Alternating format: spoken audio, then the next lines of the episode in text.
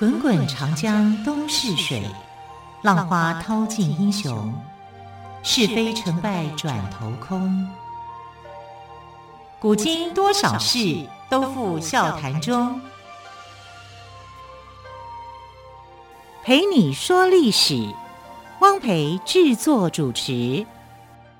欢迎朋友们收听今天的《陪你说历史》节目，我是汪培。同样，再一次为朋友们邀请到历史专栏作家于远炫老师来到我们节目当中。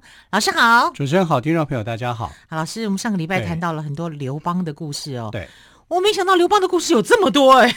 刘邦的书可以写很多，对呀、啊，真的。他怎么他怎么故事这么多啊？呃，他开国皇帝嘛，哦、而且又比较特殊，他是历史上第一个平民皇帝。皇帝对，那这个平民皇帝呢，他的生平有点赖皮啊，可是他有一些好的优点呐、啊，比如说他就知道说他身边有哪些人可以为他所用，啊，用了以后呢，啊、呃，建立战功，他就很大方的去施舍他的这个呃，不不怕说呃，你们来跟我要功劳、啊，我很愿意给。所以，当你遇到这样的老板，你会怎么样？全力以赴，啊对啊，一定是为他卖命，为他卖命啊，绝对是这样子啊。等到这个老板觉得说你不能用的时候，他的手段又很又很狠，对、啊。所以你知道，在民国初年的时候，有一个学者叫做李宗吾。那李宗吾这个人呢，就说刘邦可以讲说历史上厚黑学的鼻祖。哇、嗯，厚是什么呢？脸皮厚，对、啊，黑呢，心肠黑。所以他是脸厚心黑的代表人物，那他其他的人就呃只有一半一半的话，你就会失败。要成功的人要像刘邦一样，脸皮要厚，心肠要黑，嗯、随时会变。啊，嗯，跟他做朋友呢，说真的讲，非常的不好，这样子很恐怖哎、欸，很恐怖的一个有点芒刺在背的感觉。对啊，我告诉你，我们是我们的生活上面有很多人可能是这个样子，只是我们没发现而已。对，等等到他窜上来的时候，你就知道说，哦，原来这个人呢，真的是就是刘邦型的，对，厚黑学里面的一部分，他是信仰厚黑学的，嗯、就是他有这个本能啦，他知道怎么样的善变啦。所以我们今天要来讲的是刘邦哦。很厚黑的一个部分，为什么他会在那个群雄并起，然后他跟楚汉相争的时候呢，他能够获得最大的一个胜利？历史上常常讲，就说什么他知人善任啊，怎么样啊，宽宏大度啊，我觉得那些都假的，因为那个不过就是他的一个包装，嗯哼哼，他一定要包装成这个样子来吸引。他内在不是这样的人，他内在不是这样的人。你看他后来把这些群臣、功劳有功劳的大臣都一一杀掉，那你就可以知道这个人是非常狠。在历史上呢，跟他完全不一样，也是汉朝人啊，那就是刘秀。嗯哼，刘秀对这个群臣的那种方式是，汉光武帝吗？汉光武帝对东汉光武帝的态度，要比起刘邦来讲，那才叫做真正的一个君主，嗯、真正的帝王。他对这些群臣是非常爱护的。奖励的，没有杀害的，他是跟他们共荣的。像这样的一个生存的方式，同样都出现在汉朝。可是一个是西汉，一个是东汉。东汉一个西汉的开国皇帝，你看他那么狠；东汉的开国皇帝那么样的仁爱，完全就是两回事。好，那先看就是说这个刘邦哦，刘邦跟项羽那时候不是奉楚怀王的命令嘛？对对对，对不对？好，就是分成两路，东边呢，他们当初是同一个阵营的，同一个阵营的，对啊，他们的老板就是楚怀王嘛，同一个阵营的啊。然后这个刘邦被奉命要去从西线要去打咸阳嘛，诶，那这个。项羽呢是被节制的，因为前面还有一个叫宋义，所以他是先杀掉了宋义以后，掌握权力，才在巨鹿这边呢、啊，嗯、跟秦国秦朝的主力军队打仗。那虽然他打的是秦朝的主力军队，可是刘邦这边不是啊。刘邦的话就是一般的那个守关重守重兵，还是有重兵在把守，他在守这个关卡，这个关卡叫瑶关，瑶是。呃，左边是一个山字边，嗯、哼右边是一个尧舜禹汤的尧，哦、呃，这个字也读作尧。那他尧就对，对，但尧关是你要进入咸阳的一个重要的关卡。你进入以后呢，咸阳就被攻破了，嗯、所以他啊、呃、要拿下咸阳，其实比这个呃项羽要打败这个章邯要来的困难，因为章邯跟王离的部队有四十万人，那尧关没有那么多人。大概不到三十分之一的人，所以他应该是比较容易去打他的。可是容易去打他，起秦朝那个时候的兵力哈，就是虎狼之军呐、啊，你要打他也是不容易的啊。所以幸好他的阵营里面有张良啊，张良就告诉他，到底要怎么样去把这个姚关给打下来啊？因为他在途中的时候啊，就是呃刘邦啊再去要打这个进入咸阳的时候呢，他收服了一个人哈，一个读书人，这个读书人叫做利伊姬。好特别的名字哦！这个名字我这样讲起来啊，你可能会想象不到这个字怎么写。怎么写？丽就是美丽的丽啊，美丽的丽。右边一个耳朵，嗯哼哼，这个、哦、这个字读作丽。然后这个一姬这两个字呢，其实我们现在如如果看到的话，会把它读作食其，食物的食，其他的其。但这个字在古音上面要读作伊姬，伊姬，对，利伊姬。那利伊姬这是一个读书人啊，儒家思想的一个人啊，他很会讲话啊，能言善辩，所以他以利伊姬当做像是他的一个重要的干部一样哈，就是他在收服姚关的时候是很有帮助的。那张良派利伊姬去姚关去跟守将的谈判，因为他跟刘邦就讲说，姚关这个守将啊，他的身份出来啊比较不是那么好，因为他是卖肉的。肉贩的子弟啊，所以这个人呢，眼界不是很高。我们可以怎么样呢？就是你就是一个比较平凡出来的，你不是贵族，你没有什么真正的中心思想的，所以他很容易贿赂。所以你只要拿美女、拿金钱去贿赂他的话，就可以让他心动，让他能够主动献出呃诚实啊。他是这样子讲。可是你需要有一个能言善辩的人去跟他说。所以就派利伊姬呢，跟这个姚关的守将谈判。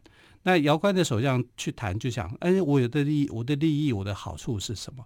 他一看到说，哎，对方交出来有黄金、有美女的时候，他就怦然心动。他说：好，那我就答应你。然后利伊姬就把这个结果就回来通报给刘邦，啊，跟张良。张良这时候的角色算是军师一样。那张良一听到呢，就马上改口，就跟刘邦讲说：“我们现在可以攻打他了。”哎，刘邦就在想说：“你前一刻不是叫我要跟他用贿赂的方式去跟这个守将谈判吗？怎么现在谈好了，你又要我去攻打他？这是不是很奇怪？啊，这这个就是兵法嘛，这个是张良从这个呃。”老人家里面所学到的一个一套兵法，黄石公啊，黄石兵法里面，他就说，这个人哦，这个守将虽然他是这样的出身的，可是他同意归降，但底下的这些士兵们、部将们有没有同意呢？没有同意啊，而且他们有很多的想法。基本上，这个秦国的士兵哦，秦朝的士兵基本上是爱国的啊，因为他们的呃，在商鞅变法以后。对国家的那种认同感是很够、很强的、很强的，所以你没有办法去主导，就是说他到底是要全城的人跟着你一起兵变哈投降呢，还是怎么样？所以这很危险啊！这些士兵比他还危险。可是这个时候他反而是最脆弱的时候啊，就是姚关的守将跟士兵们会不和，这时候反而会比较脆弱，因为他们松懈了，他们犹豫了。所以在他们松懈犹豫的这个过程当中呢，派兵去打他，一定会获胜。这是张良的诡计啊！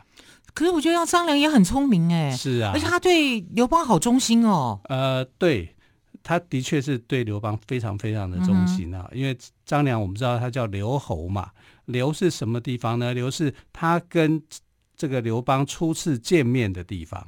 所以当这个啊汉朝建国以后。建立以后，刘邦就在想说：“你要，我要，我封你当大官，啊，那你要不要？你要哪一块地？我随便我都可以给你。”他就说：“我只要留这个地方就好了，啊，因为留，他说留这个地方很贫穷，哎，没什么人口，土地也不好，你为什么要这个地方？哎呀，这个地方是我跟你初次见面的地方，啊，我有感情，我有很深厚的，都感动了。”呃，你可以知道张良这个人太聪明了，对，因为你如果要太好的地方哦，这些好地方就会引起刘邦的戒心。对，你想要干嘛？对，你那么聪明的，你会不会回头来害我？嗯，这样哈，他反而不是，他要最贫穷的地方就留啊，也是他跟这个刘邦之间当初相遇的地方，对啊，所以就这样有特殊的情感，没错。所以你看刘邦，哎呀，狡猾的刘邦呢，这个时候对张良就没辙嘛，嗯啊，结果张良的计计谋就成功了，他就很快就把姚关给打下来，姚关一打下来。马上这个咸阳城就进了，嗯哼，啊，所以他们就进入咸阳，所以他们先入城了，就封王了。就先入当初楚怀王是有说嘛，谁先入城的就要封王啊。对，可是入城以后你还有王啊，啊秦秦朝的这个秦始皇虽然过世了，秦二世被杀了，对，可是还有一个王子婴啊，啊，还有对对对，还有一个第三代的传人啊，嗯、所以子婴就把赵高给杀了。把赵高杀了以后，他就出来投降。嗯，从秦朝从这个秦始皇到子婴投降为止，立国只有十五年。哎，真的很短呢，很短。所以赵高真的非常糟糕哦。是。好，更多的故事我们就先休息一下，稍后再请于远逊老师来告诉我们喽。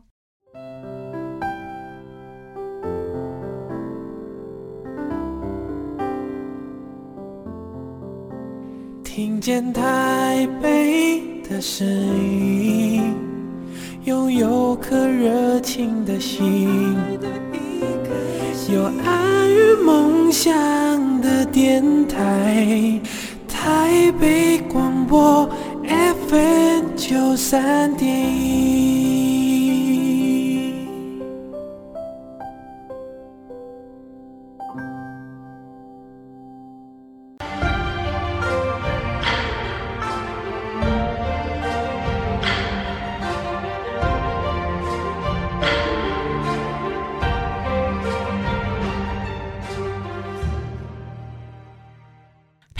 节目，我是汪培。今天特别来宾，历史专栏作家于远逊老师，要再一次跟我们谈谈刘邦哦。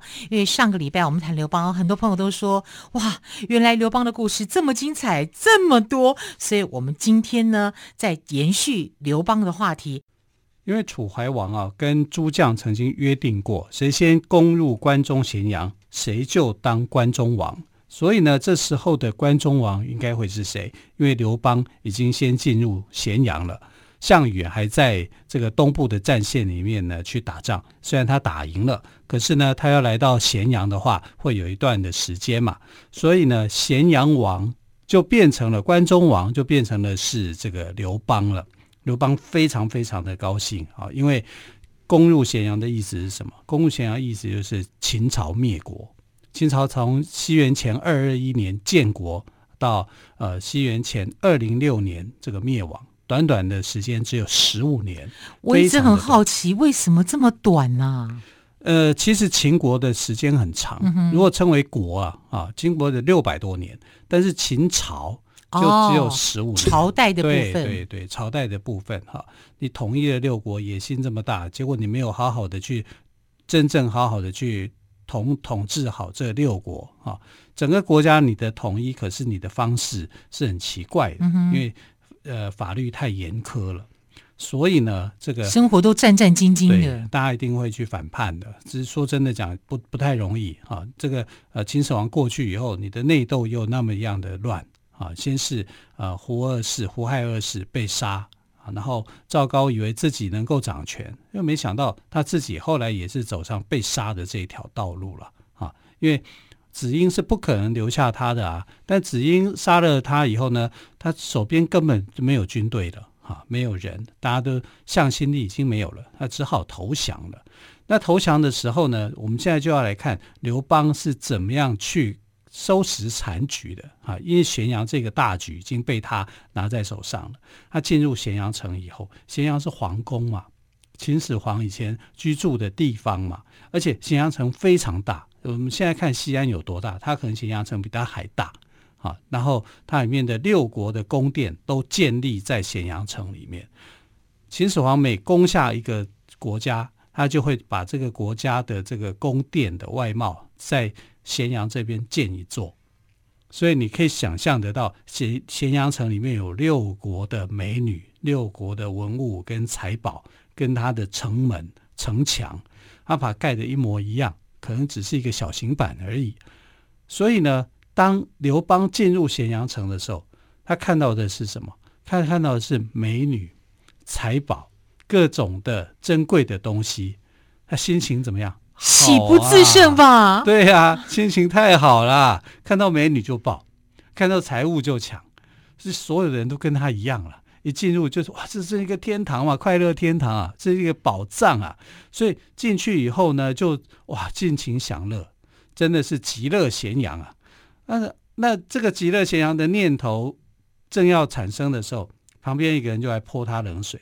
那泼他冷水的人是谁？樊哙。樊哙。对呀。樊哙就说：“你现在是想要当王呢，还想要当一个有钱人？嗯、你当一个有钱人，那这样可以。对，但是你还有想要野心，要争霸天下的话，这样不行。这样的话，你会输很惨。”哎，他的这个说法很能够让人家心动。哎，刘邦才不信他这一套。啊、真的吗？对啊。我可是我要是刘邦，听樊哙这样讲，想说，哎，有道理耶。你樊哙跟他什么什么出身的？我们是哥们，对不对？啊、你讲的这些简直就是我不能相信的话。这话从你口中说出来，能信吗？对，刘邦不信呐、啊。刘邦，刘邦说：“你讲你的，我做我的。对你什么出身，我也不知道嘛。你讲这话有道理吗？不可能啊！我还以为他很相信他嘞，没有，甚至感谢他，没有。所以刘邦就觉得你说这话，你要我信你呀、啊？不可能的。可是后来谁说了这话？继樊哙之后，张良就说：“张良他就信了。张良他就说了，因为张良是读书人，嗯啊，张良他们的家世非常好，五代相韩，嗯、然后他就去搏，用这个雇杀手去杀秦始皇，有没有一个大铁锤？但是误中副车，没打中，所以他对张良的话是非常非常信的。张良说：你这样不行，他的说的话跟樊哙一模一样的话，结果他不听樊哙的，他听张良的。那其他其他人大家都在那边抢美女、抢财宝的时候啊，只有一个人不一样，是谁呢？萧何。萧何他就大家进去搬书，因为那时候的书是竹简啊，你要用搬的，因为还蛮重的，一车一车搬。好，这里面竹简里面所写什么，记载的秦朝的人口啊，还经常户籍一些行政资料，他通通要去把它搬过来。因为这，这很珍贵耶，很珍贵啊！对啊，你必须要去了解啊啊！你如果这个东西被放火烧掉，因为它是竹子做的嘛，对啊，你就很容易呃，这个烧掉是很快的，虽然比纸再慢一点，可是很容易被烧毁，所以他就去抢救这个这个部分呢，是珍贵的这个无形的资产，他要留下来。萧何做的就跟别人不一样，别人都去抢女人、抢财宝，他去抢救文物。嗯嗯啊，抢救文物有没有用？后来非常非常的有用啊，他就觉得是这个东西是好的，一定要留下来，当做是日后哈、啊、他们要去称王称霸的一个重要的关键。所以萧何为什么是呃汉朝开国三大功臣里面第一名？就因为他抢救这些文物，这些文物对文物多重要？你看为什么重要呢？因为那是行政的资料。你的人口、财财物、土地啊，这些丈量过的东西，所以呢，当这个刘邦后来变成了汉中王嘛，啊，因为呃项羽后来就分封嘛，分封以后他变成汉中王，而不是关中王，而是汉中。啊，汉中的地方在哪里呢？主要是在四川这个地区。那在四川的时候呢，他就觉得，因为他没有什么地理概念啊，他觉得四川是什么穷贫穷落后的地方啊。但是萧何就告诉他，四川不贫穷也不落后，四川非常富裕，天府之国。为什么他会知道？因为拿了这个秦朝的文物啊，他抢救下来这些资料里面去显示，这个地方呢，土地广大富庶啊，是天府之国。所以要人有人，要钱有钱，要土地有土地，嗯、要资源有资源，资源有资源。所以能够让他后来跟项羽争霸的一个重要原因就在这里，啊，所以他拿到的这些的无形财其实是最大的财富，啊，所以后来为什么刘邦就觉得说他的开国的三大功臣里面，萧何排名第一，其实主要就是这样，他做了后勤补给这一方面，这个太重要了。对，你如果没有这个的话，就没有了。啊，所以呃，你可以看得出来，就是萧何是一个真正有眼光的人，对，有智慧。对，樊哙也有，嗯哼，但是樊哙不被信任，对，讲了也没用，讲了也没，刘邦不鸟他。对啊，可是你看得出来，就是樊哙哦，他不是一个就是好像大个子一样，对，就是说一个莽撞的人，那他还是有有想法的，有想法、有智慧的哈。最没想法、最没智慧就刘邦，但刘邦呢可以听进别人的意见，所以后来呢，他就说：“那我就不能够跟其他人一样了。”啊，因为张良就跟他讲说：“你拿这些财宝抢了这些美女，那一时之间你得到了，可是你就失去了很多，嗯，以后就没了，以后你就没了。你要知道秦朝为什么灭亡，就是这个原因灭亡的。啊，你还要跟着学吗？哎呦，吓到了，不敢啊，所以他就不要这些珠宝，也不要这些美女，而且他自己不要就算了，还告诉人家你们也不准要。”嗯哼，啊，这样就告诫其他的人，哎，我们就要分毫不取，好，美女不收。其实他心里头爱的要命，对，他心里一定是心如刀割。啊、张良，我今天先听你的，我下次我就，对，没错，就是这种心态。你知道，我已经比较符合刘邦的个性。我已经把秦朝给灭亡了，秦朝的皇族的都来跟我投降了，实际上他就可以当王啊，可是他就不敢当王。那有没有人劝他当王？有，有人就跟他讲说：“哎呀，我们现在有这个大好机会，赶快把函谷关、把瑶关通通封锁起来，不准人家进来。”哎，你这个不准人家进来，就刺激到了项羽，项羽就决定要打他，打刘邦吗？打刘邦是啊，内讧，因为这个太严重了。如果项羽这个不来打刘邦的话，他在想说：关中王是我的，就算你先进来，还是我的。要不然我们就来比比火力，嗯、啊，看看谁比较厉害。所以刘邦这个时候就知道他吓到了，因为这时候他不会是项羽的对手。那咸阳的父老呢，当然都希望刘邦能够当关中王，因为刘邦进城以后就约法三章：杀人者死，伤人及到底罪。啊，那其他的这个秦朝的法律，只要严苛的部分就一律废除。所以他们很爱啊。那居民的话，他当然会讲到说啊，这个新来的政权，我感觉比较温暖，温暖一点，而且他们又不会杀害我。对啊，所以你可以知道呢，这个项羽呢跟刘邦一定会有一个争执的。嗯哼。总之呢，项羽听见刘邦自称关中王的消息之后，是非常愤怒的哦，打算要攻打刘邦。秦朝灭亡了，但是楚汉相争才正要开始。好，非常感谢历史专栏作家岳轩老师今天接受我们的访问。更多刘邦的故事，欢迎朋友们明天继续收听。亲爱的朋友，我们明天再会喽，拜拜。